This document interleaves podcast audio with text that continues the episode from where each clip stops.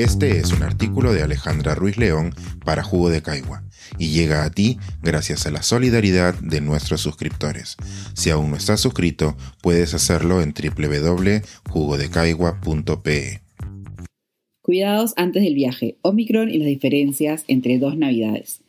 La montaña de libros, las bolsas con encargos y la ropa de verano acumulada en mi sillón me recuerdan que mañana viajo a Perú.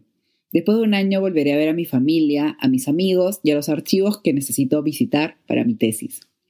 Hasta hace unos días pensaba en todos los sitios a los que iría y a las personas que el año pasado deliberadamente dejé como pendientes. Pero hoy, ya próxima al viaje, pienso en Omicron.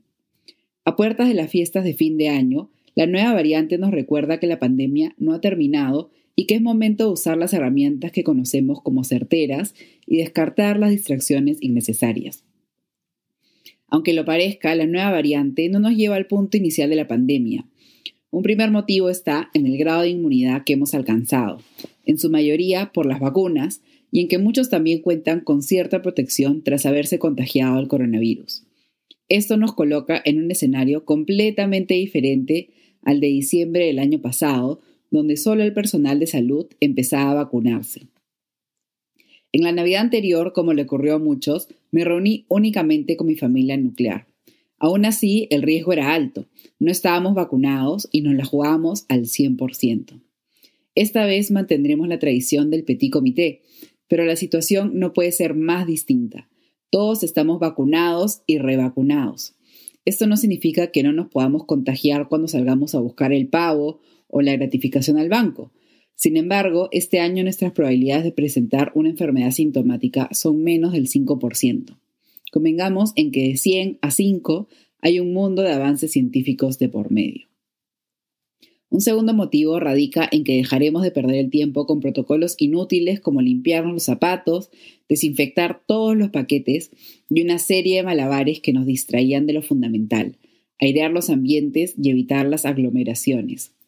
Si alguien viene a visitarnos, lo haremos pasar al jardín. Si vamos a comer en algún sitio, será en una terraza. Cuando estemos en un ambiente cerrado, como en los medios de transporte, usaremos una buena mascarilla con ajuste perfecto. N95 mejor que una quirúrgica y una quirúrgica mejor que una de tela. El año pasado me asombró el uso extendido de las mascarillas en Perú. En Atlanta, donde vivo, reina la mascarilla de tela. Hubo un momento mágico de la pandemia donde las cajas de mascarillas quirúrgicas estaban de oferta y las regalaban con cualquier compra, pero eso es parte del pasado. Ahora en las farmacias suelen vender los paquetes de dos mascarillas, y si no, la mejor opción es por internet, donde las nuevas N95 que se doblan y te hacen ver como un pato nos confirman que por lo menos se ha invertido en diseñar mascarillas más efectivas, aunque no sean las más populares. Mientras repaso esta información que me brinda cierta tranquilidad previa al viaje, no puedo negar que pienso en las posibles consecuencias. Y si me contagié de Omicron y se la paso a mi familia, es poco probable, pero no cero probable, por lo que una cuarentena y una prueba tras un par de días de aterrizar no le harán daño a nadie. ¿Seré yo la paciente cero en el Perú? También es poco probable en este momento, pues ya casi asumimos que la variante se encuentra dentro de nuestras fronteras.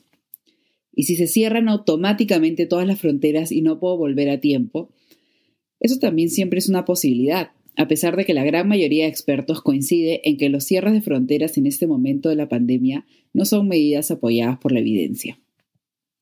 Así como el año pasado, tendré que revisar constantemente las noticias para adecuarme a posibles cambios de última hora, que se cierren todas las fronteras, que se descubra que la variante Omicron es más contagiosa o que produce una enfermedad más grave, Información de que ser confirmada nos, nos debe llamar a la acción, más no al pánico.